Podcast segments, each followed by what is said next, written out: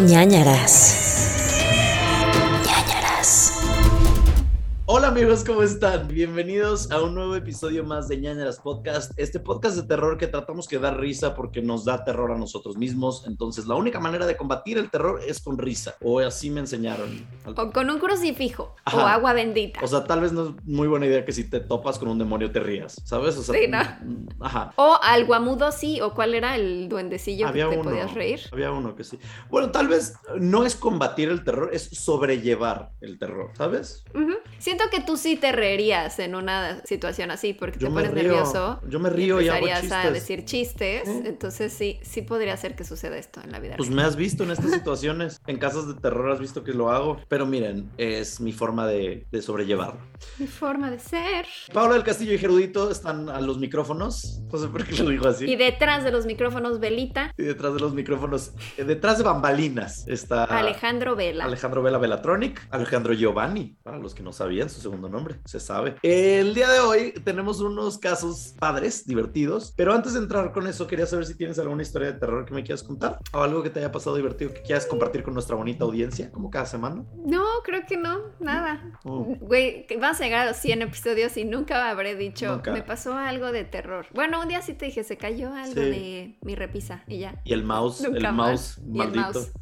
El mouse satánico. ¿Tú Pero, sí? pero de repente veo que te vas de hiking y tú te vas a como de que lugares súper de terror y nunca te da miedo nada, nunca oyes ruido, nunca nada. Pues no, es como hacer senderismo, ves árboles y ya, pero no, no me he topado con un pie grande o O cosas sea, así. pero es que ¿sabes qué pasa? Que no tienes como este instinto de terror, o sea, en el sentido de que no te apanicas fácilmente. O sea, sí, sí voy pensando siempre cosas como de aquí podríamos caer por un acantilado y morir y nadie se enterará. Pero no te da miedo, nada más estás alerta. Estoy alerta, sí. Considero los contras, pero no me impiden. El miedo no me detiene. O sea, yo todo el tiempo tengo miedo, nada más oigo un ruidito y ya tengo pavor. O sea, que estoy haciendo popó y oigo un ruido y es como que ya morí y morí cagando, ¿sabes? Como el tigre de Santa Julia. Entonces, Nunca vi esa película. ¿Era película o serie? Película. o sea, es, o sea, es una persona real, según yo. ¿Cómo? O sea, el tigre de Santa Julia es una leyenda real. ¿Existió? Ajá, existió. Era un bandolero. ¿Qué hacía? Pistolero. Ah. Y tenía muchas mujeres y era muy mujeriego y era muy guapo y lo que sea. Y nunca lo podían atrapar porque siempre se salía con la suya y no sé qué. Y la única manera Pensé de... que desde siempre se metía al baño. No, siempre se salía con la suya y la única vez que lo arrestan o lo atrapan es cuando fue al baño, fue a cagar y entonces ahí fue donde lo arrestaron. Entonces de ahí nació la frase, lo agarraron como el tigre de Santa Julia. Un poco de historia para Mm, mira. ustedes. Increíble. Y además hoy vienes bandolero, traes Mm. un poncho. Me gusta que hayas dicho bandolero y no señora, ¿sabes? Porque también podría ser No. poncho de señora. A mí los ponchos me parecen increíbles. Es como hipster, Es lejano oeste. Y además son súper ricos. Sí, te sientes como cobijado por el Como en mundo. cobija. amigos. Compren Sí. ponchos. Pues literal, un poncho es como una cobijita, ¿no? Si tienen un poncho también, que los cobije. Ahora, ¿qué opinas de la gente, en temas muy relacionados, qué opinas de la gente que le dice a los ponchos Alfonsos? O que en vez de decir Nachos, es como de que, ay, voy a comprar unos Ignacios. Ah, ¿Sabes? ¿cómo? O sea, como que no les o sea, gusta. a la persona o al... No, no, no, no, no, no. O sea, de que como que tratan de ser chistosos y dicen como de que, ay, me voy a comprar un Alfonso y tú de que, ¿un qué? Un poncho. Nunca me ha tocado, seguro eres tú. Seguro soy yo, seguro. seguro es- El único que lo dice eres tú. Seguro Nunca he es algo- escuchado eso. Te iba a decir, me caga ese tipo de gente y luego pienso y digo como, yo soy ese tipo de gente, ¿sabes? Sí, Y tú ahí- harías ese chiste. Y ahí hablamos de mi bajo autoestima y cómo me odio a mí mismo. Salud. Eh, No.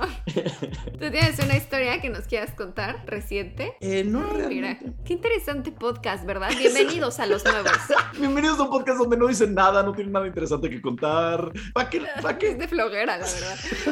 Podemos, ya te dije que hay que convertirlo en un podcast para dormir. Una persona nos dijo que nos escuchaba para dormir. Sí, varios nos han dicho que como que los arrulla la historia porque no les da tanto miedo y entonces como que dicen, ah, lo escucharé mientras me entrego a Morfeo, Tal vez lo dicen. a Poncho. Tal vez lo dicen por buena onda y nada más es como que me da hueva tu podcast.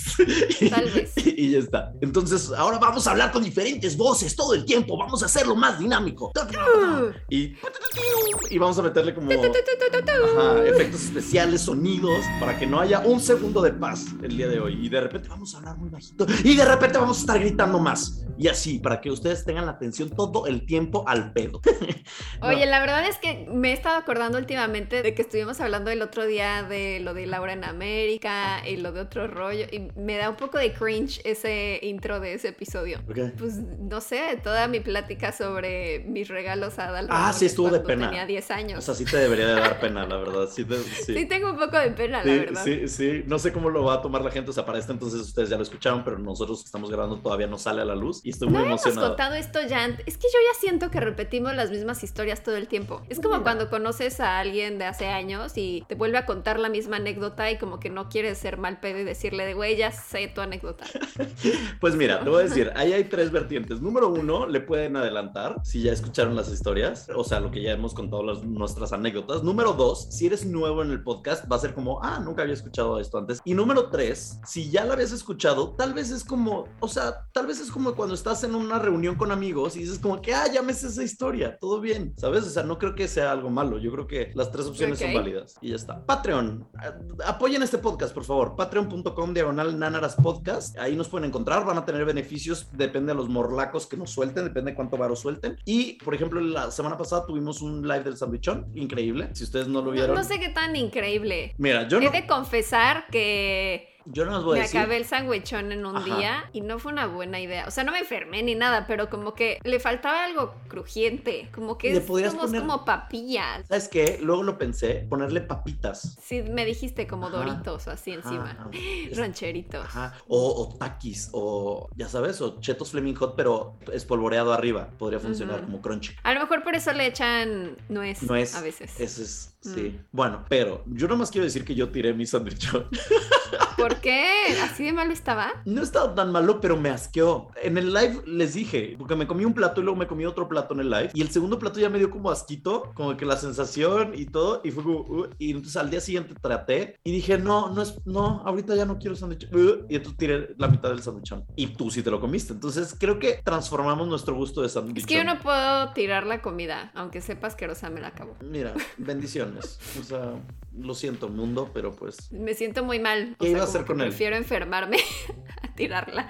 prefieres comer arañas de las almendras, dices. Exacto, almendrarañas. Almendrarañas. Pues bueno, además de esto, les recordamos nuestras redes sociales: arroba Nanaras Podcast en todos lados, arroba Pado del Castillo, arroba Gerudito, arroba Extraordinaire. Por, también por si nos quieren seguir por ahí. Y. Eh, Gracias. Eh, nunca mencionamos nuestras redes. Una vez me lo dijiste nunca lo mencionamos. Arroba Gerudito, arroba Pado del, Pau del Castillo. Pau que no hay una E. Pau Castillo. Que no se confunda con la, la, de Badabun. No se Exacto, que nos ubican y que no sepan, que sepan que no soy la de Badabun. Y luego hay un, hay un DJ que es muy famoso que se llama Heru. Tampoco, tampoco soy yo, para que no me confundan. DJ Heru, exacto. Bueno, habiendo dicho esto, tenemos que hablar de una recomendación. Y el día de hoy vamos a tener una recomendación en conjunto, muchachos. ¿Por qué? Porque podemos, y es nuestro podcast. Y a ver, ¿y qué tiene? Y a ver, ¿quién nos va a decir que no? Dinos. O sea, bueno, la gente puede. Todos los ñañers así de, pues no, me parece, porque yo espero recomendaciones. Pues vamos a recomendarles una serie que está muy de moda, la verdad está siendo aplaudida críticamente por mucha gente. Se llama El Lotus Blanco o el White Lotus, ¿no? Esta no es miniserie, pero esta serie, porque viene una segunda temporada, aunque situada en otro lado. ¿Segunda? Sí, pero situada. Ah, yo pensé que solo era una. No, va a estar situada en otra de las propiedades, porque el White Lotus es un hotel. En otra de las propiedades de White Lotus, en otro lado, no va a estar en Hawái como esta, y van a ser otro cast totalmente distinto. Ah, es como una antología. Una antología, exacto. Entonces, pues White Lotus, ¿de qué va? Pau, cuéntanos. Como dice Heru, es sobre un resort en Hawái, un hotel en donde va gente muy adinerada van a pasar sus vacaciones y entonces seguimos la historia de, son como tres o cuatro diferentes huéspedes, bueno, familias o, que van en conjunto. Y hay un asesinato, por eso lo estamos recomendando, porque desde el primer episodio, o sea, esto sale en los primeros cinco minutos, sabemos que hubo un asesinato en la semana anterior. Hubo un cadáver, hubo un muerte, una muerte. Sí. ¿Estoy spoileando algo? No, pues, no, pues mira, hubo una muerte. Hubo una muerte, alguien murió y entonces desde el primer episodio como que empiezas a hacer tus sus teorías de quién habrá muerto, por qué, qué sucedió. Lo que está muy divertido de esta serie es que como que te ponen desde la perspectiva de los empleados del hotel a ver lo que es tener que aguantar muchas veces a los huéspedes que sobre todo cuando vas de vacaciones como que te quieres desconectar y decir yo mando aquí porque soy el huésped y entonces muchos han de ser muy prepotentes de quiero que me hagas mi cena a la luz de la luna, no sé, o sea, como peticiones muy exageradas y que en el momento a lo mejor el hotel dice, no, pues no las puedo hacer y como que esta gente, las de los que vemos en la serie, son como muy adinerados y están acostumbrados a que no les dicen no. Entonces me gustó mucho, o sea, como que nunca habían pensado en, en ese lado oscuro que tienen que enfrentar los empleados de un hotel y cómo todo va cayendo en una espiral negra de que cada vez todos se van volviendo malos. 100%. Eh, es una serie que realmente puedes odiarla o amarla desde los primeros 10 minutos. O sea, no esperen que es un who done it, no esperen que es un misterio, no, no esperen que sea drama, pero tampoco es comedia. Está muy basada en el cringe, está muy basada en momentos incómodos. ¿En la ñañara? En la ñañara. Está basada en silencios muy largos, escenas muy extrañas, personajes que hacen cosas que dices como que, ay, ¿por qué estás haciendo esto? ¿Qué, qué ansia? ¿Por qué? ya sabes. Pero no es una serie muy movida, no es una serie, no sé, explora mucho a los personajes, tiene como un trasfondo sobre el capitalismo y sobre cómo la clase alta trata a la clase baja sin darse cuenta porque es el contexto en donde se han desarrollado. Y pues sí, la verdad está muy interesante como un estudio y como para verla. Son seis episodios, ocho episodios, algo así, me acuerdo. Creo que seis. Algo así. Tal vez seis. Y está muy interesante, de verdad, a mí me gustó mucho, hay muy buenas actuaciones, seguramente va a ser una de las más nominadas en los Emmys del próximo año porque pues ya no estuvieron, no fueron elegibles para este año, pero en el próximo año seguramente va a estar nominada, si no es que se les olvida, porque fue una gran, gran serie. O sea, a mí me parece divertidísima y tiene estos tintes de, pues, las, la muerte y de, pues, cosas darks, ¿no? De repente. Sí. Entonces... Pero sí, a mí me encantó eso que yo todo el tiempo en cada episodio iba haciendo mi teoría de, seguro este se murió porque va a pasar esto. Y entonces todo el tiempo, o sea, no sé si todo el mundo lo piensa así cuando la ve, pero yo todo el tiempo estaba diciendo, este güey va a matar a este güey porque ya se odian. No, yo creo que este va a matar a la esposa porque así. la esposa se va a suicidar o la esposa va, no sé qué.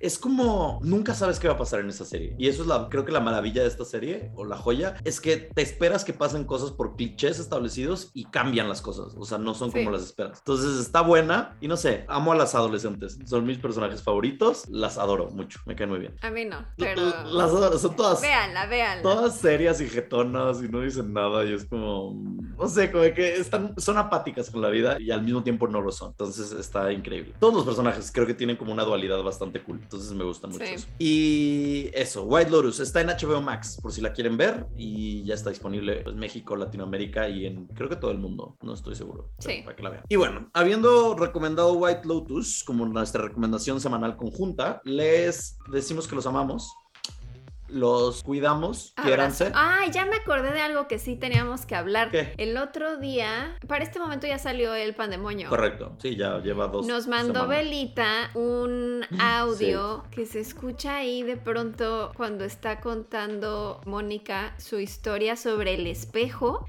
y se escucha una voz misteriosa que nos dijo, oigan, me dio miedo, no fueron ustedes y nosotros no. No sabemos si fue alguien en casa de Moni, no sabemos si realmente fue un audio como que se bajó la luz un poquito sí, estuvo raro. su imagen. Sí, estuvo raro. Pero mira, no sé qué decir. Igual y lo podemos subir ese clipcito para que lo vean ustedes sí. en loop. Belita, ponlo, ponlo un poquito ahora. Ay, no, no. Se empezó a poner muy raro todo. Y entonces ya no tengo espejos ahí. Se empezó a poner muy raro todo. Y entonces ya no tengo espejos ahí. Y bueno, sí dio miedo, eso sí da mecho, no sé qué haya pasado, Moni no regresa a este podcast, a ver, por pánico que tenemos, y pues vamos con los casos, si te parece bien. Va. Venga, mi primer caso, ay, el caso del día de hoy estoy, uy, estos son de los que me gustan, es que ay, me hace feliz este caso. O sea, no me... ¿Cómo? O sea, hoy te toca a ti empezar. ¿La cagué? Sí, tú hiciste un... un... Yo hice crimen. ¿Tú también? Yo hice crimen porque me tocaba crimen.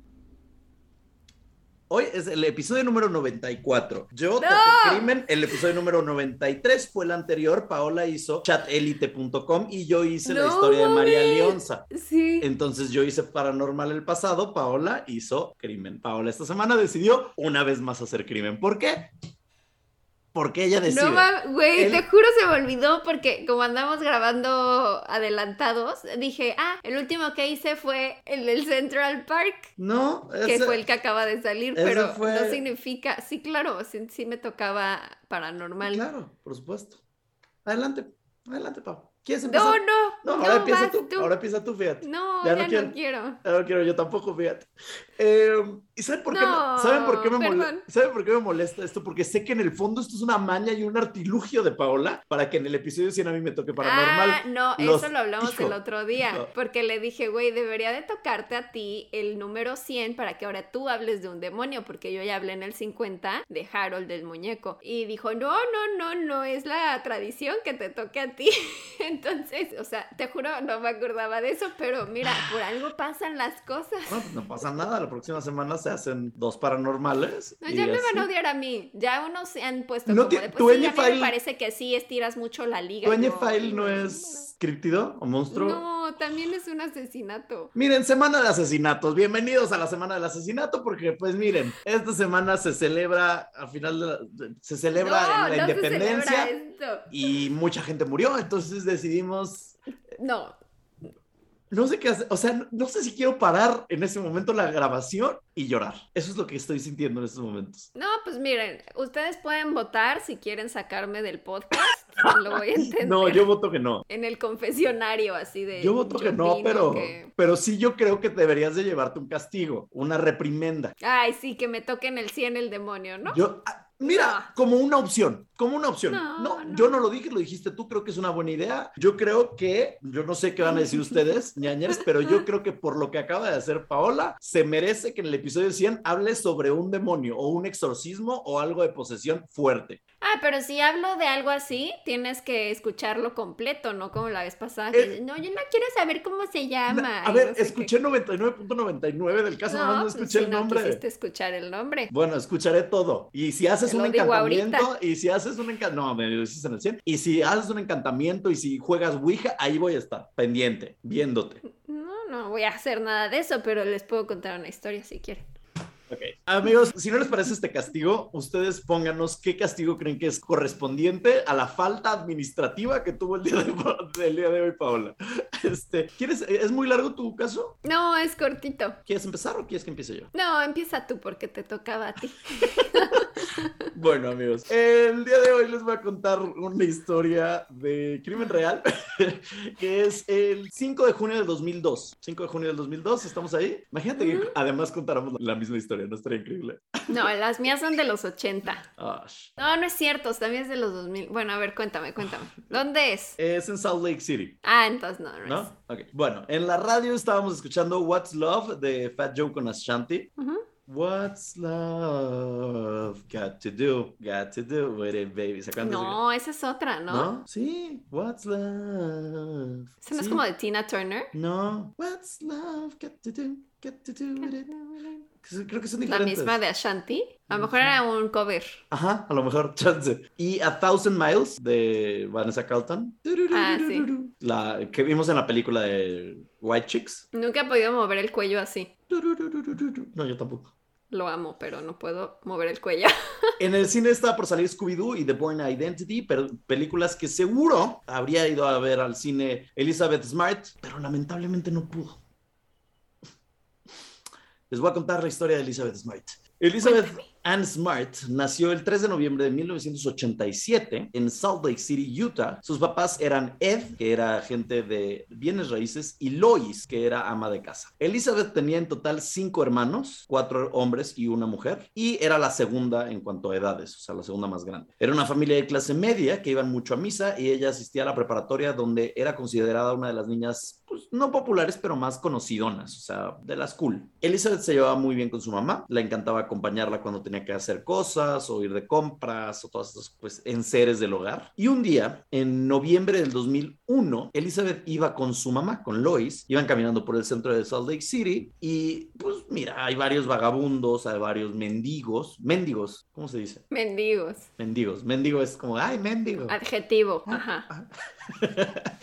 Mendigo. Entonces había varios mendigos pidiendo dinero y Lois le da dinero a varios, o sea que era muy dadivosa, muy caritativa. Entonces a uno le da cinco dólares y le dice como, oye, ¿por qué no vienes a la casa y este arreglas el techo de nuestra casa y ganas más dinero de eso? Porque además... Ay, qué buena onda. Bastante o sea, les daba trabajo. Sí, lo hizo con varios mendigos, ¿no? Este hombre se llamaba Emmanuel y dice, sí, va, jalo. Entonces va y arregla el techo. O sea, Emanuel. Es que es con I. Immanuel. Ah, o sea, Immanuel. Immanuel. Ok.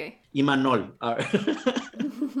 eh, Como canica, wow. Imanuel va, arregla el techo de la casa, todo bien. Ah, ya se cayó mi cuadro de atrás. Bueno, ignórenlo sí. si están No, viendo. espera. ¿Imanuel era el de como canica o ese era No, Martín ese era Martín Rica? Rica, pero no quise, quise darte esa fantasía. ¿Quién, ¿Quién era Imanuel entonces? ¿Qué cantaba? Imanol cantaba. Vamos a buscar. Porque en este podcast no nos vamos.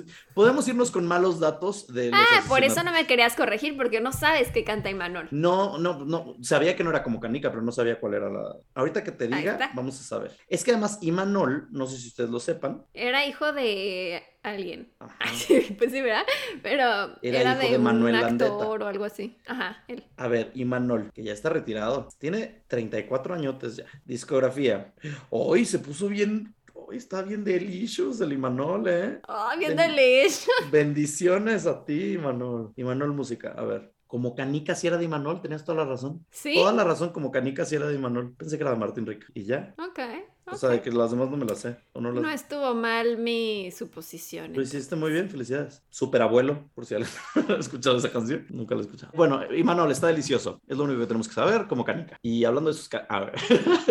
no, regresemos a la historia. Imanuel arregla el techo. X, ya, se va. Luego otro día esta mujer Lois va y consigue otra persona que les arregle. O sea, de que ella les da trabajo. Ella es una fuente de trabajo. Pasan los meses, regresamos con Elizabeth. Elizabeth se volvía cada vez mejor en la escuela. Era inteligente, era obediente. Su pasión era tocar el arpa. Empezó a tocar el arpa cuando tenía cinco años. Toca el arpa. Wow. O sea, Sí, imagínate tener un arpa en tu casa, es enorme. No está, es como un piano. O sea, tienes que tener un cuarto aunque está chingón. para que tenga espacio. O sea, está, está chingón, la verdad. Piénsalo como de que voy a desayunar.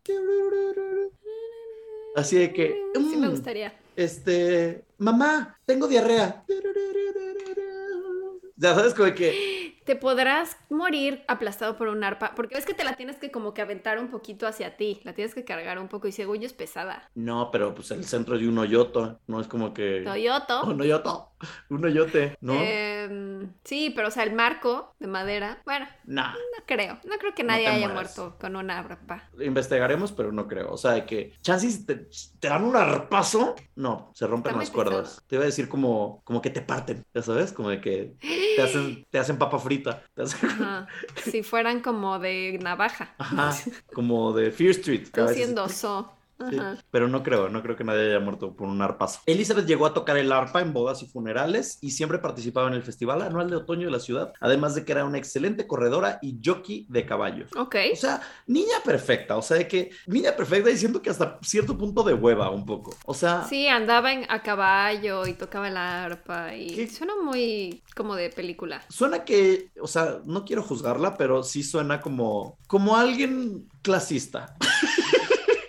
O sea, porque piénsalo como, ay, sí, ella era una rubia caucásica, clase media que iba a misa, pero tocaba el arpa y era inteligente y además ecuestre. O sea, era como, y hablando de que era ecuestre, y ahorita a ver quién la secuestre. A ver. Spoiler alert, perdón. Bueno, el punto es que no sé si me caería bien. Siento que sería como un poco de hueva. O sea, no la veo haciendo TikToks. Elizabeth. Pero bueno, bendiciones. El 4 de junio del 2002, toda la familia fue a una ceremonia de la escuela de Elizabeth, donde obviamente Elizabeth ganó varios premios por ser la más inteligente y la más atlética. Y sí, tengo un poco de envidia ahora que lo pienso. Y entonces. Eh, sí, creo que todo lo que estás diciendo es de envidia. Sí, sí, tengo mucha envidia. Sí, siento mucha envidia por Elizabeth. O sea, hasta este punto, ¿sabes? Ya después ya no le tengo envidia, le tengo como, ay, chiquita hermosa. Pero, pues bueno, cenan en la casa todos, toda la familia, bla, bla, bla, cenan. Ay, sí, qué increíble es nuestra hija, es la niña perfecta, bla, bla, Y se van a dormir, ¿no? Aproximadamente a la una de la mañana, Elizabeth se despierta porque siente algo raro en el cuello. Como que se despierta y se checa y cuando checa oye una voz que le dice, em, lo que sientes en tu cuello es un cuchillo, no hagas mm. ruido, sal de la cama y ven conmigo o te mato a ti y a toda tu familia.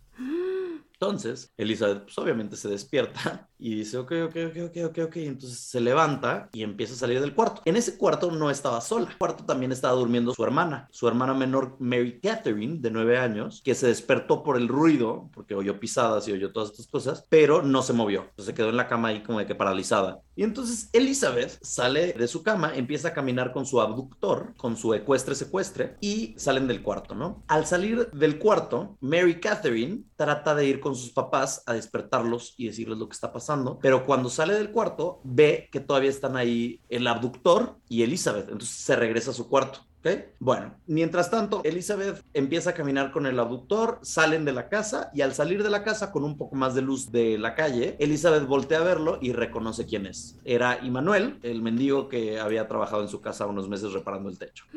Ajá. Ya me sé esta historia, sí, sí, sí. ¿Sí? Ok.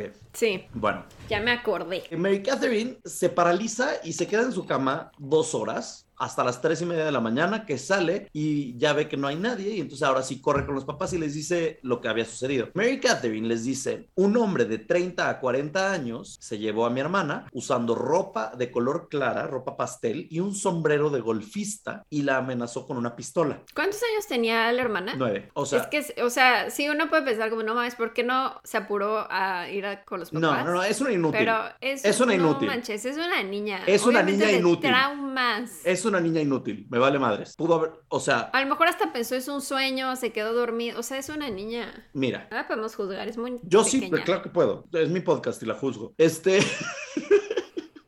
¿Sabes qué pasa? Que ahorita les voy a explicar por qué la justo. Los papás no le creen a Mary Catherine y dicen, güey, ¿de qué me hablas? Chansey se escapó o que entonces bajan y ven que en la casa de una de las ventanas el mosquitero está rajado con un cuchillo, o sea, como, abierto. Entonces ahí fue como que dijeron, si se metió alguien, si está pasando todo lo que sucedió, etc., ¿no? Pero bueno, le hablan a la policía, todo esto y hablemos de Manuel. Y Manuel tiene 50 años, estaba totalmente vestido de negro, jamás había utilizado una gorra boina de golfista y la amenazó con un cuchillo, no una pistola sola. Entonces. Pero en su. Concluyo. Mary Catherine es una inútil. O sea, ¿cómo te.? O sea, no. Bueno, pero al menos fue importante que estuviera ahí para que supieran que sí se la llevó a alguien, porque si no hubieran a lo mejor dicho la policía, ¡ay, se, escapó! Y ya, y entonces ya no la siguen buscando. Sí, bueno, pero además dos horas, dos horas, ¿es neta? O sea, ¿cómo estás dos horas ahí pensando, ah, bueno, mira, ya se fueron de la casa, seguramente ya secuestró a mi hermana? O sea, está bien que... Es que luego cuando eres niño como que no entiendes qué está pasando mm. y como que no reaccionas. Y cuando eres inútil más, niña inútil, perdón, pero... Yo me acuerdo que una vez tenía como ocho y estaba en el Costco con mis papás y vi que una señora estaba en el servicio al cliente y de repente vi que una cucaracha le empezó a subir por la pierna y me le quedé viendo y dije, qué curioso. ¿Será que le gusta que le suban cucarachas? Por su mascota? Pero, o sea, no, no lo pensé como algo malo, como gritar, ¡eh! Una cucaracha, sino como que dije, ah, ¿será algo que hacen los adultos normalmente? O sea, Hasta que la señora empezó a gritar y dije, ah, supongo que no. O sea, sí, pero no conocías a la señora. Si a tu mamá le está subiendo una cucaracha, le dices. Tal vez no, tal vez también hubiera pensado, qué extraña que mi mamá quiera una cucaracha en su pierna. Qué bueno que no te pasó con tu mamá, porque te diría que eres una niña inútil también. La mente de los niños es un mundo. Me parece. No podemos saber qué está pasando por la mente de esta niña. Se están llevando a tu hermana. O sea, que a mí se están llevando a mi Pero sí hermana. intentó, intentó ir a avisarle a los papás y vio otra vez al güey y entonces por eso se espantó y se regresó. Sí, pero dos horas, dos horas. Entonces se quedó esperando a que se fuera y Chance se quedó dormida. ¿Cómo? Tu hermana está siendo secuestrada y, ah, bu- bueno, Pero no entendió. claro que entendió, lo vio con el cuchillo, o sea, vio con la pistola, según ella. O sea, me parece una niña inútil. Perdón, no me van a cambiar de opinión.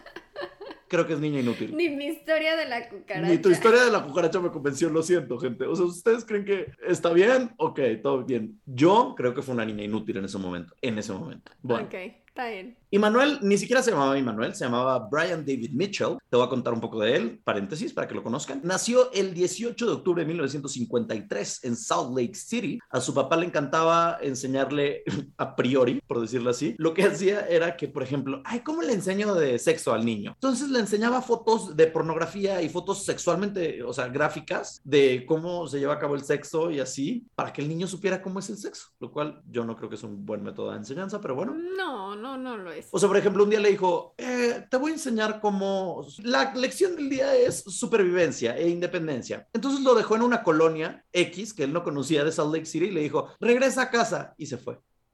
O sea, así, así decidió. ¿Qué? ¿Por qué? No sé, estoy tratando de pensar por qué alguien así tiene hijos, pero bueno. Pues mira, tenemos...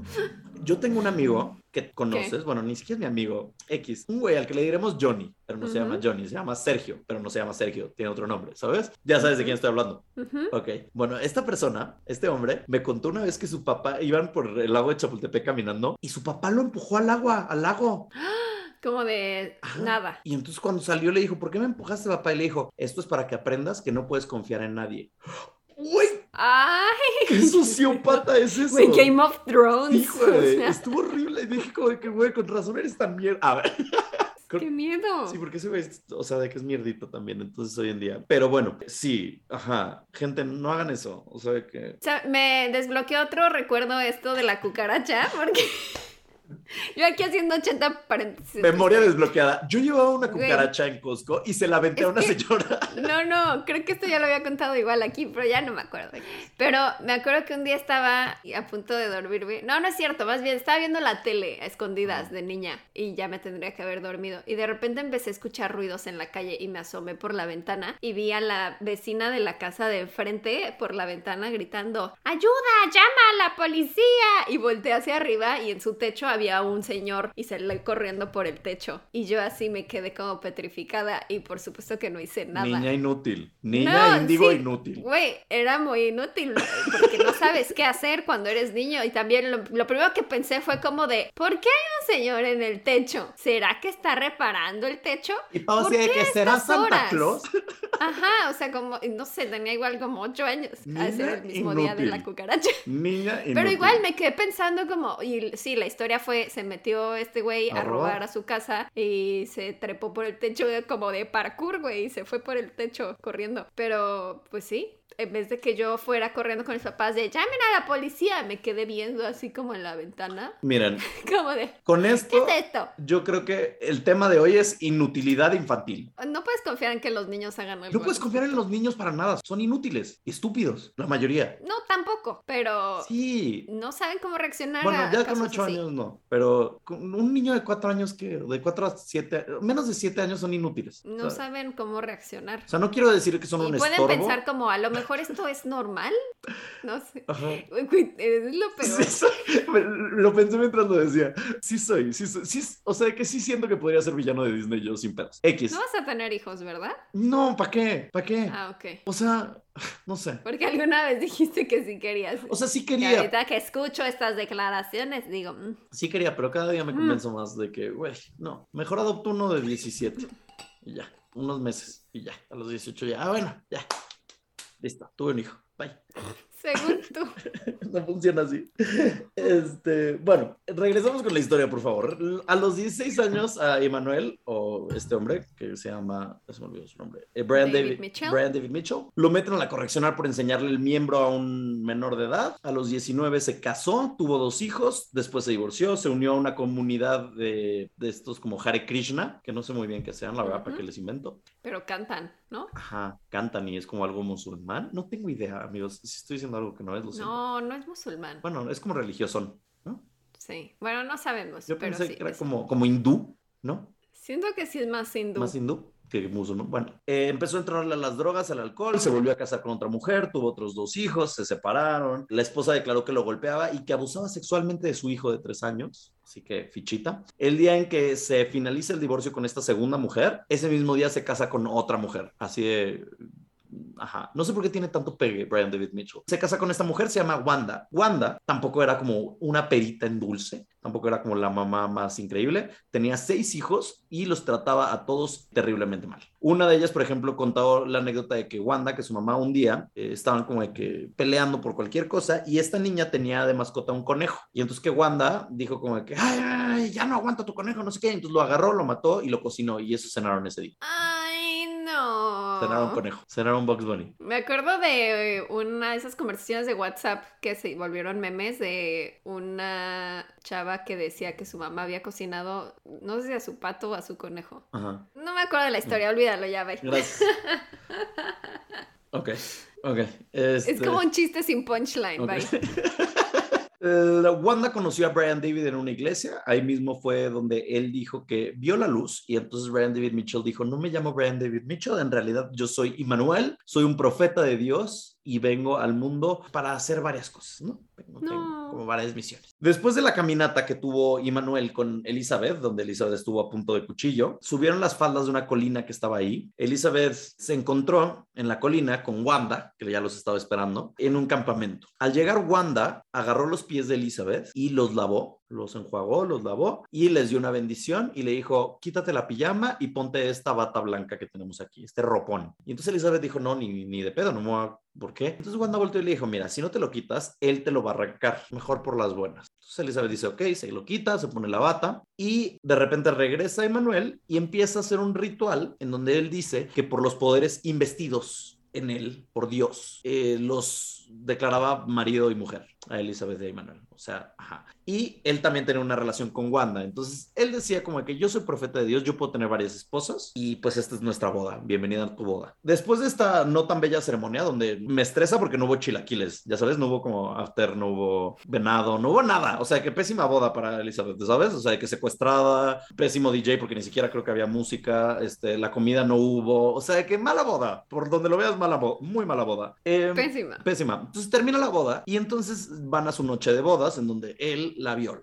Eh, le dice, si intentas escapar te voy a matar, entonces no lo intentes. Le contaron... Pero esta señora Wanda, ¿qué? O sea, no decía esto está mal, es como... Wanda, nada, o sea que WandaVision, o sea que Ujú. nada, no ve, o sea, como que era polígama, entonces ella decía como que, ah, es la nueva esposa, ya sabes, como estas sister wives, como estas Mm. relaciones de varios casados, o sea, hombres con siete esposas, pues, ajá, Ujú. como su harem. Y Manuel dijo que él era un rey y un ángel que estaba en la tierra para matar al anticristo y que antes de su misión y de matar al anticristo que llegaría pronto, necesitaba tener varias novias vírgenes. Entonces se lo contó a Elizabeth mientras la amarraba a un árbol con cables de metal y le decía que necesitaba un nuevo nombre bíblico. Entonces Elizabeth dice, no, pero yo me llamo Elizabeth. No, necesitas un nombre bíblico. Entonces dice, ah, ok, pues me llamo Esther. Entonces, ah, ok, bienvenida Esther a tu nueva vida. Al día siguiente de todo esto, la familia va con la policía, aparecen en las noticias. Son una familia rica, o sea, media alta, caucásica. Entonces, obviamente los medios... Pues, súper se les pusieron atención. Al día siguiente, 2.000 voluntarios se organizaron y empezaron una búsqueda que incluyó soporte aéreo y canino, pero no lograron encontrar a Elizabeth. Pasaron semanas, la familia perdía esperanzas de que Elizabeth regresara y aunque encontraron varios sospechosos, ninguno los llevó a nada. Incluso pensaron que era un trabajador que había estado en la casa durante varias semanas, que se llama Ricardo Ricci, me parece. Y él dijo, no, soy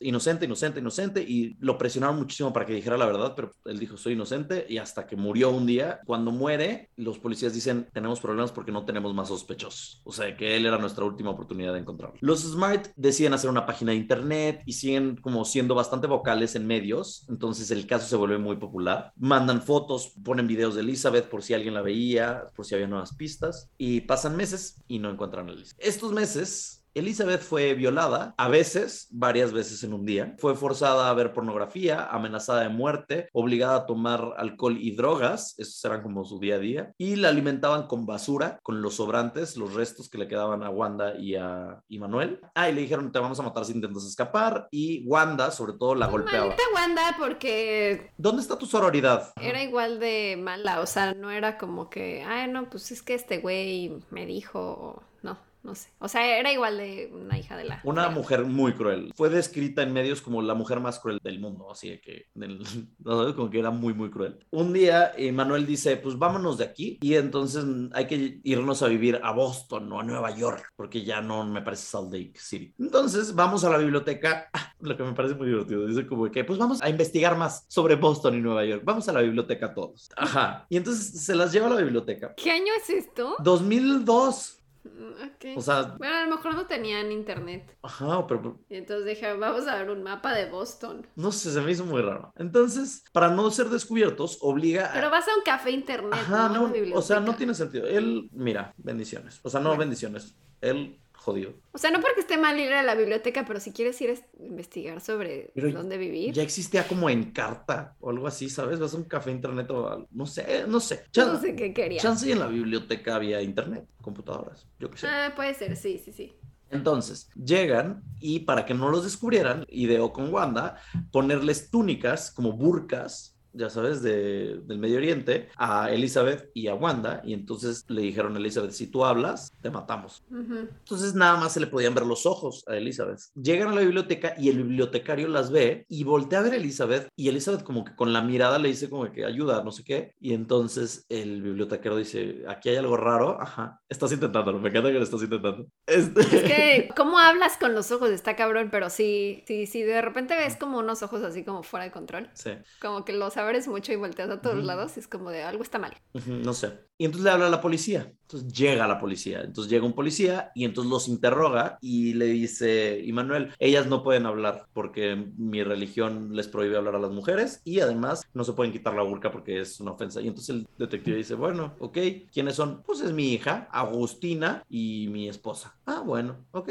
Y entonces el policía se va y los deja. Y entonces Elizabeth dice, ay, güey, perdí toda esperanza de que ya valió madre. Pero imagínate lo enfermo que es, o sea, él mismo sabe que ella podría ser su hija. Y entonces por eso Exacto. lo dice públicamente, es Claro. mi hija. Claro, estaba mal. De ahí que vieron que se libraron, empezaron a ir los tres al súper o a restaurantes o fueron a una fiesta, de hecho, como que una fiesta en casa de unos amigos y ahí hay fotos de Immanuel con Elizabeth y Elizabeth en túnica atrás, así que mm, sufriendo. Ay, no.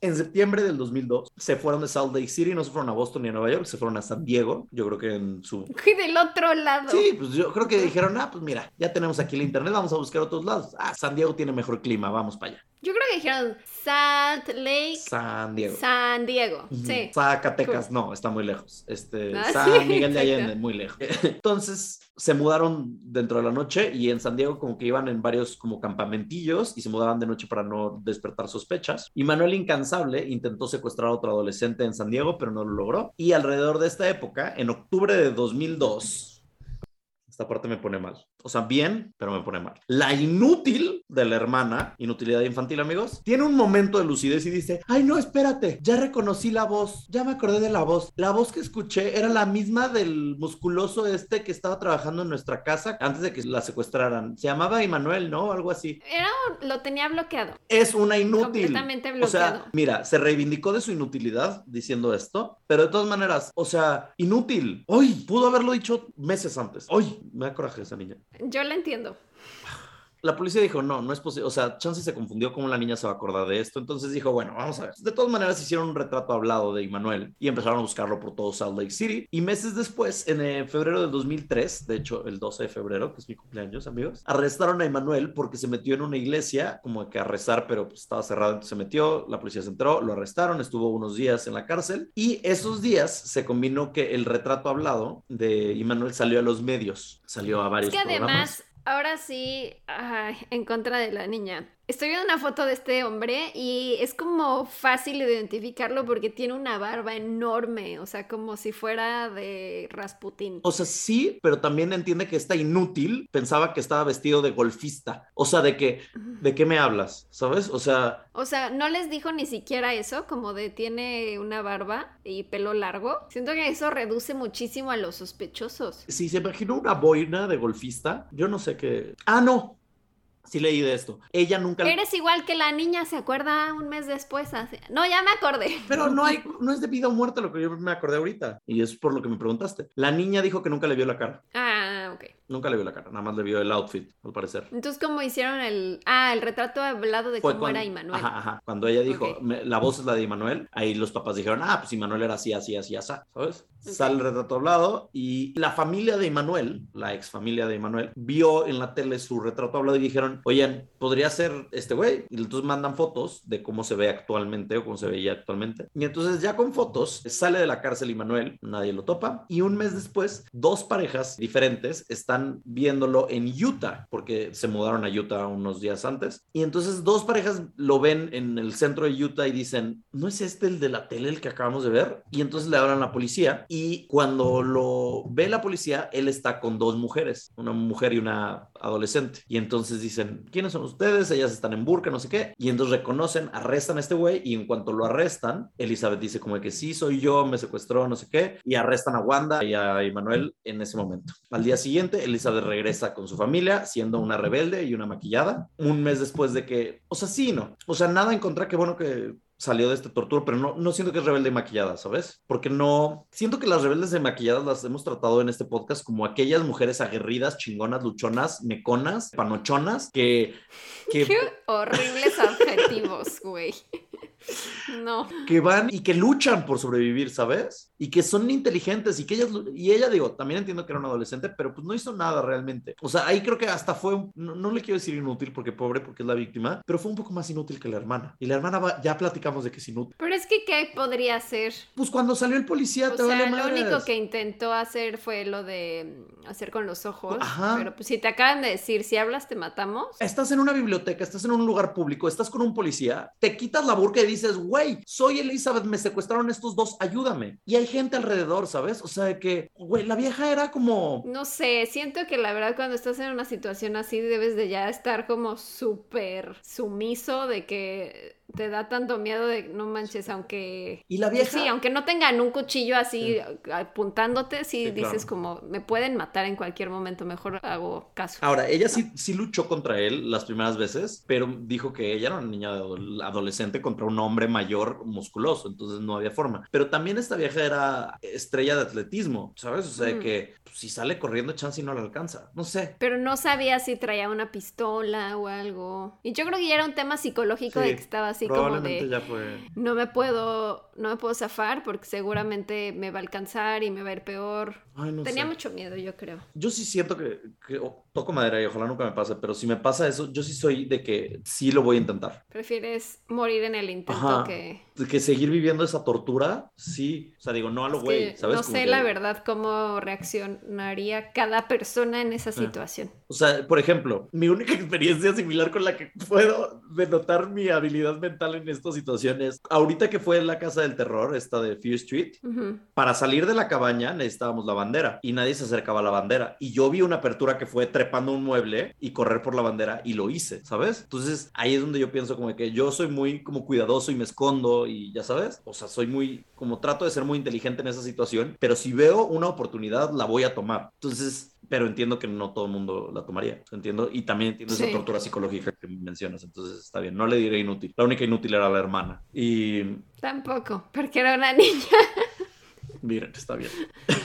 Bueno. Un mes después de que Elizabeth fue recuperada, el gobierno pasó las leyes para imponer la alerta Amber en Estados Unidos, que no hemos hablado de la alerta Amber, o sea, del caso de la alerta Amber todavía, pero deberíamos algún día. Eh, Elizabeth mandó una carta al gobierno, a la casa, House of Representatives, que es como la casa del Senado, lo que sea, y les mandó una carta con su caso, porque ya era muy mediático su caso, y dijo como, no puedo creer que todavía no hayan implementado la alerta Amber, esto pudo haberme salvado la vida, bueno, no salvado la vida, pero esto pudo haberme quitado quitado muchos meses de tortura y ustedes no entiendo por qué no lo han hecho y se implementó gracias a ella. La corte determinó que Immanuel y Wanda no eran competentes para ser juzgados por sus delirios y que padecían de psicosis y paranoia, por lo que los metieron a un hospital psiquiátrico durante un par de años. En el 2006 pasó una ley que se aprobó que a personas como ellos se les puede forzar a tomar medicamentos para que puedan ser juzgados, para que mentalmente estén cuerdos para ser juzgados, aunque mucha gente decía que Immanuel era muy inteligente y en realidad estaba fakeando y fingiendo toda su psicosis y todas sus mentiras para que no fuera juzgado como una persona cuerda. En 2008, eventualmente los declararon como competentes y los juzgaron ahora sí. Los declararon culpables en el 2010 de que, ah, la mismísima rebelde y maquillada Elizabeth Smart, Smart o bueno, que no sé si rebelde y maquillada, bueno, esta mujer sobreviviente testificó en su contra, estuvo, pasó tres días testificando en contra y narrando todos los abusos que sufrió durante esos nueve meses que estuvo con Wanda y Manuel. Lo condenaron a cadena perpetua, mientras que a Wanda le dieron 15 años por su involucramiento en el crimen y en el 2018, después de solo nueve años en prisión, liberaron a Wanda Wanda de 72 años que hace un par de años se mudó a Salt Lake City y vive al lado de una escuela primaria, lo cual dice Elizabeth que debería ser ilegal. No, sí, completamente. Dice, no puede ser que esta mujer secuestró a una niña o a una adolescente y vive al lado de una escuela primaria. No puede entrar a la escuela, pero puede vivir al lado de ella. Y es como, güey, no tiene sentido esto. Ahora, la parte increíble de esta historia. Elizabeth regresó a su vida normal, regresó con su familia. Inclusive un día dijo como, quiero regresar al campamento y mostrar mostrarles dónde estuve. Y regresó con su familia al campamento donde la tuvieron secuestrada tanto tiempo. Dijo que sentía que... Ay, sí es rebelde y maquillada. Sí es rebelde y maquillada, sí. esa actitud. Sí, esa actitud sí es muy rebelde y maquillada, tienes razón. Y regresó y dijo, siento que lo logré, yo ya no pienso en el pasado, no me gusta contar mi historia porque no me gusta revivirla y es algo que me pasó, pero eso no me define y no es quien soy hoy en día. Se graduó, continuó siendo una gran arpista, se convirtió en activista de sobrevivientes de secuestro y abuso sexual infantil. Le llegó a contar su historia a Katie Couric y a Oprah y la llevó a ser una conferencista muy reconocida y escribió libros acerca de cómo empoderarse después de vivir una situación similar. Sí, sí es rebelde y No, y espérate, conoció a un misionero que se llama Matthew, con quien se casó en el 2012 en Hawái, tiene dos hijos, lanzó una, una fundación que se llama la Elizabeth Smart Foundation, que busca empoderar y apoyar a niños que han pasado por traumas, es corresponsal especial de ABC News, es una chingona. Wow. Cuando tocan temas de secuestro infantil, ABC News le habla primero a ella para que ella dé su input y ella revise el caso y todas estas cosas. En el 2013 lanzó su libro autobiográfico llamado My Story, donde habla de lo que le pasó y dijo que lo había hecho a manera de cierre. Y en cultura pop, además de los libros sobre la investigación y el de Elizabeth, en 2003 salió una película para televisión llamada The Elizabeth Smart Story y en 2017 salieron dos, una llamada Elizabeth Smart Autobiography y una más de nombre I Am Elizabeth Smart. Esta última, narrada y producida por ella misma. Y el dato más random del mundo, pero me encantó, hace unos meses, literal hace unas semanas, salió en el reality de Masked Dancer. ¿Quién es la máscara? Pero ¿te acuerdas de este quién es la máscara de que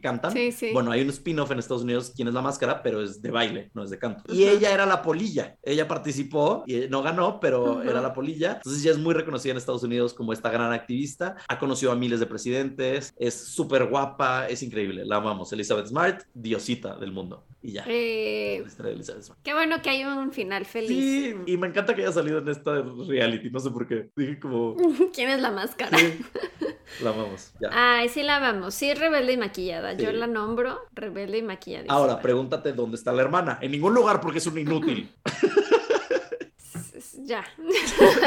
Está bien. Ya no diré más. Ay, pues mira, les voy a contar una historia que no es paranormal. Qué oso. Bueno. Eh, me gustó esta historia, está cortita, pero me gustó porque se relaciona con otra historia que ya contamos antes. Cuando lleguemos a ese punto, a ver si ubicas de quién hablo. He nombrado esta historia adicta a las puñaladas. Uy, me encanta. Yo soy adicta a los puñales. A dar. No, es, a ah. dar puñaladas. Esto sucedió en 1982, que en ese año escuchábamos bueno, no, habíamos nacido, pero se escuchaba en la radio La maldita primavera de Yuri. Uy. Sonaba. Madonna hizo su debut con Everybody. ¿Cuál es esa? No me acuerdo. Es que estoy pensando en la de Backstreet Boys. Yo también, siempre pienso. Everybody. No la ubico, pero bueno, ah, fue el debut de Madonna para el mundo. Michael Jackson sacaba su álbum Thriller. ¿No era Holiday el debut de Madonna? Me salió que era esta Everybody. A ver, Espérense, porque esto sí lo necesito saber. Porque yo siempre pensé que era Holiday. de la reina. Sí, el debut es Everybody y es. Sí, es la de. Ya la escuchamos ahorita. No lo pueden escuchar ustedes porque no queremos que nos bloqueen el podcast. Pero. Everybody. Dun, dun, dun, dun, dun, dun. Esa. Ok. Ok, bueno, el mundo tuvo a Madonna. También Michael Jackson salió con su álbum Thriller. Y fue el año en el que Ozzy Osbourne orinó el monumento del Álamo. Sí, se si se sabe. acuerdan. Se sabe. En el cine estaba The Thing, E.T., Poltergeist, Tron y Blade Runner. Y en el Reino Unido, ah, sí eran los 80, luego te dije que en los 2000, pero no, sí eran los 80. En 1980, bueno, no, más bien, olvídalo, sí. Esto sucede en los 2000, pero esta mujer nació en el 82. Ah, ok. Joan Dennehy, que a veces la ponen como Joan y a veces Joana, entonces le voy a decir Joan a veces y a veces Joana, lo siento. Ok. Joan Dennehy, sí, Joan Dennehy nació en 1982 en Harpenden, Reino Unido. Sus padres Kevin y Kathleen Dennehy la describían como una niña bastante feliz, con una infancia muy normal, era dulce e inteligente y tranquila, como a muchas niñas, a Joan le gustaba jugar con muñecas, le gustaba disfrazarse, eh, era súper cariñosa y era buena con la gente, pero de pronto empezó a cambiar cuando entró a la adolescencia. Sus padres y su hermana no recuerdan exactamente en qué momento, pero Joan se transformó y cambió completamente su actitud. A los 13 años, Joan empezó a fumar, a beber y a ¡Ah! salirse de la escuela. En malos pasos. Sí. Se escapó por primera vez de su casa con un chico cinco años mayor que ella, pero regresó al poco tiempo porque se quedó sin dinero. A sus 15 años empezó a salir con John Trainor, Trainor, Trainor, Trainer. Trainer, de 20 años, acabó mudándose con él poco tiempo después y a los 4 años quedó embarazada. Primero tuvo un niño, luego tuvo una niña y en esa época intentó dejó de tomar y de drogarse, pero esto le duró poco tiempo porque cuando sus hijos fueron un poco más grandes volvió a los vicios, salía de fiestas y siempre volvía ebria y muy agresiva. Uy, suena. Una noche- yo- A ver. Ebrio y agresivo. Ebrio y agresivo. No, no sea agresivo. Una noche, cuando Joanna tenía 27 años, llegó a su casa muy ebria y amenazó a John con un cuchillo, lo que provocó que él se fuera de la casa con sus dos hijos. En el 2012 la condenaron por agresión y fue diagnosticada de trastorno de personalidad antisocial. Estuvo un tiempo en prisión y en cuanto salió buscó alojamiento en Petersboro, Peterborough en una agencia inmobiliaria. Gracias al propietario de esta agencia, llamado Kevin Lee, Joanna encontró dónde vivir en un departamento compartido. Los vecinos del lugar decían que Joan era un poco extraña e intimidante, sobre todo porque cual Harley Quinn tenía un tatuaje en la, en la mejilla de una estrella. Bueno, pero ya. No era un, no era un corazón, era Harley ya no lo tiene. Ah, bueno, sí. ¿Ya no lo tiene? No, sí, sí lo tiene. Es que le, le quitaron uno que tenía aquí que, deci- Ah, que decía cierto, Broken. ¿verdad? Y no le gustó a Harley, a Margot Robin y a James Gunn, entonces se lo borraron. Entonces en la nueva película ya no lo trae. Bueno, no se lo Tienes borraron, nada más no se lo pusieron. Ajá. Tienes toda la razón, sí. Bueno, ella tenía una estrella. Entonces como que la ubicaban perfecto los vecinos porque era la del tatuaje de la estrella. Y las personas decían que se comportaba muy hostil. A Kevin, el de la inmobiliaria, no le importó esto. Incluso le dio a Joan un trabajo de cobrar las rentas y de correr a la gente que no quisiera pagar. O sea, como que dijo, está perfecto porque Sí. está súper intimidante. Entonces ella va a poner orden aquí. Otra parte de los vecinos decía que Joan era amable con ellos y que no se metía con nadie. Para algunos hombres incluso era atractiva Uh. y Joan aprovechaba esto. La primera víctima de Joan fue Lucas Slavosevsky.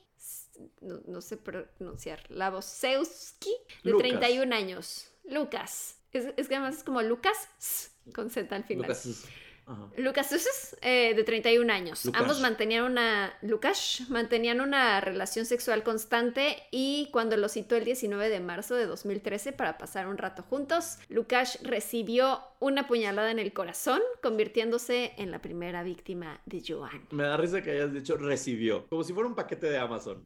Recibió. Ten, Ten- recibiste una puñalada. Recibió. Ay, no. Le di Ajá. una puñalada, Ajá. lo siento. Joan arrastró el cadáver de Lukash y lo metió en un contenedor de basura.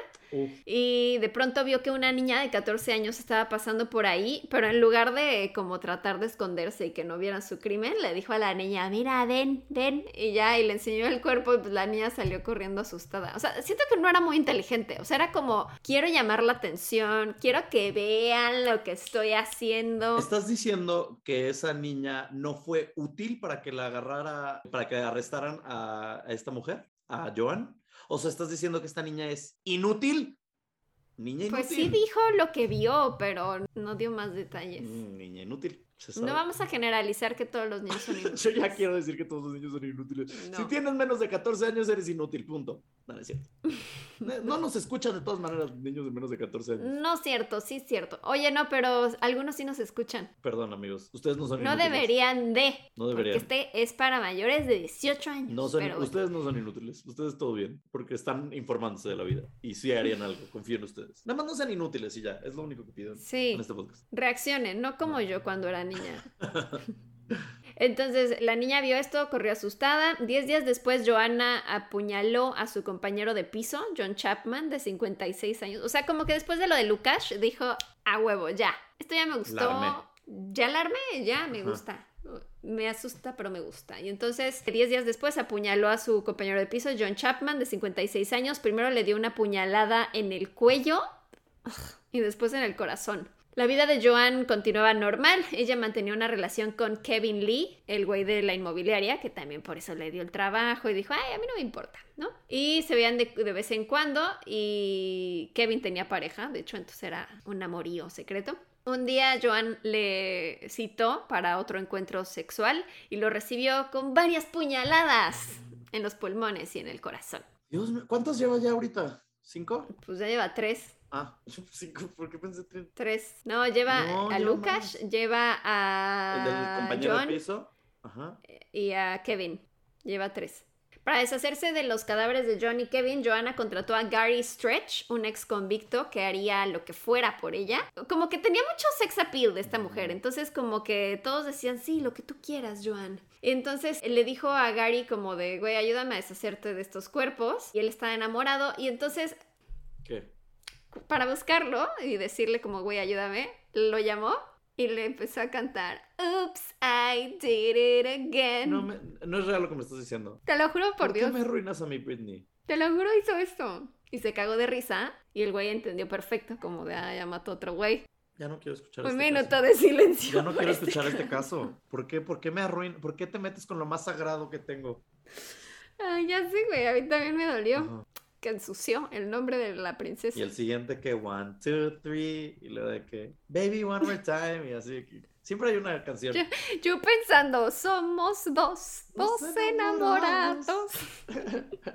ya llevó a dos enamorados. Bueno, pues le cantó Upside Did It Again, él entendió la referencia y pues ya fue a buscarla y le dijo a un amigo este güey como de, güey, acompáñame, o sea, como que para que el otro manejara, ¿no? Pero el otro como que ni sabía nada, fue como de, ah, órale, pues va, te acompaño. Y entonces fueron él y un amigo y ya vieron, o sea, el otro ya se dio cuenta como que tenían cuerpos y fue como, no mames, pero como que ya no sabía qué hacer para zafarse, entonces ya fue como de puta, pues ya, o sea, manejo, ¿no? Eh, entonces ya metieron los cuerpos en el coche y condujeron, los llevaron a unas zanjas a las afueras de Peterborough y los echaron ahí. Después de deshacerse de los cuerpos, Joan le dijo a Gary que tenía ganas de seguirse divirtiendo y de cometer otro asesinato. Así, güey, vamos, quiero seguir. Y entonces, pues siguieron manejando y fueron a la zona Hereford. Por la carretera vieron a un hombre que iba caminando con su perro y Joanna le dijo a Gary que parara, se bajó ¿Y apuñaló por la espalda a Robin Bereza. Este hombre solo se volteó sin entender lo que estaba pasando y cayó al piso. Maldita. ¿Y el perro? No sabemos.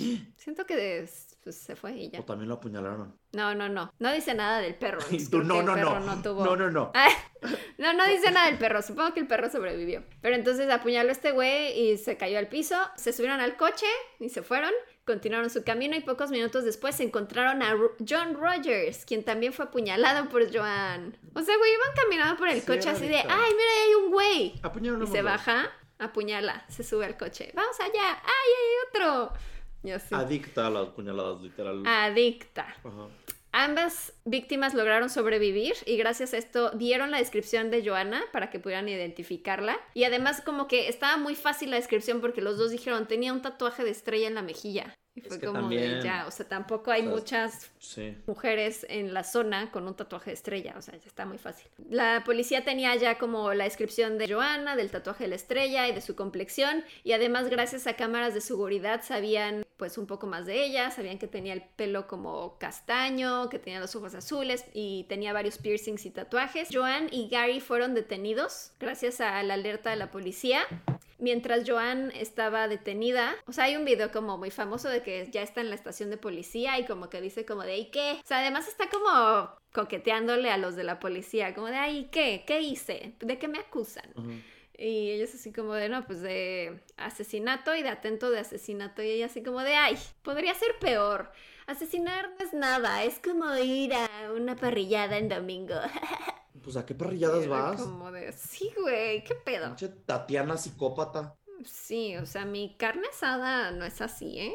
No. Joan fue sentenciada a sus 31 años de edad a cadena perpetua por tres asesinatos y dos intentos de homicidio, convirtiéndola así en la primera mujer en recibir este tipo de sentencia en Reino Unido. La condena se justificó con la premeditación de los crímenes. El juez calificó a Joanna Dennehy como mentirosa compulsiva, cruel, calculadora y manipuladora. Y con mal gusto también, por el tatuaje que traía. También. Bueno, hay algunos que se ven bonitos, pero. No, ya lo vi, está horrible. O sea. El de ella está bastante feo porque está como todo deforme. y está, enorme. el cachete. O sea, si fuera como el de Tatiana, o sea, que no es, no es tatuaje, pero las estrellitas que se ponía Tatiana, ¿te acuerdas? Así chiquitas. Al pero el de ella está como. padre, pero no era como. Mal hecho. Ajá, parece una mancha, ¿no? Está horrible. Sí, parece un, lunar grandote. Eh, me quedé. La condena se justificó. Ah, porque era eh, premeditado y la describieron como mentirosa, compulsiva, cruel, calculadora y manipuladora. Y también dijo que ella no demostraba arrepentimiento alguno. Durante el juicio simplemente dijo: Maté para ver cómo se sentiría, para ver si era tan fría como creía serlo. Luego le cogí el gusto y se volvió adictivo.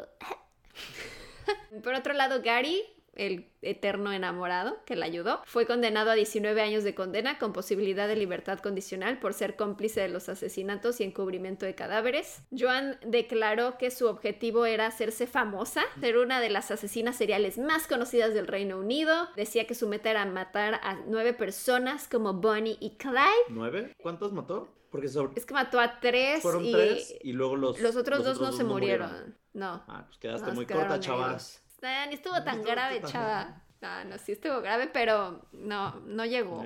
pero de todas maneras, los diarios de la prensa británica sí la llamaron la mujer más peligrosa del Reino Unido. Uh, Entonces, como que consiguió un poco lo que quería. Cuando fue encarcelada, le tocó compartírsela con Rosemary West. ¿Te acuerdas de Rosemary West? Rosemary West. De los, de la familia... de los esposos West. Fred. ajá, ajá, Sí, oh, qué buena memoria, güey. Pero no me acuerdo qué hicieron. Sí, este fue el caso de Fred y Rosemary West, que salió en el episodio 15, La familia maligna y los reencarnados. Y era esta familia que enterraban en el sótano a. O sea, mataron a una de las hijas, la enterraron en el sótano. Siempre venían como este sexoservidoras que mataban en el sótano y hacían cosas. Lo contamos en este podcast. Sí, sí, sí, en el episodio 15. Ay, amigo. Hace ya demasiado les juro que tengo muy mala memoria, no es... Bueno, Rosemary West, la verdad era como... 15, amigos, por favor. Sí, como que siento que el, la mente maestra era Fred, Rosemary West no era, era más sumisa y como que le seguía el rollo al esposo, pero no era como tan agresiva. Y le tocó compartir celda a Rosemary West con Joanna Dennehy, eh, pero Joanna era tan peligrosa que la amenazó de muerte y tuvieron que cambiar a Rosemary de celda. Wow, tuvieron que proteger a Rosemary West, la maldita. Órale.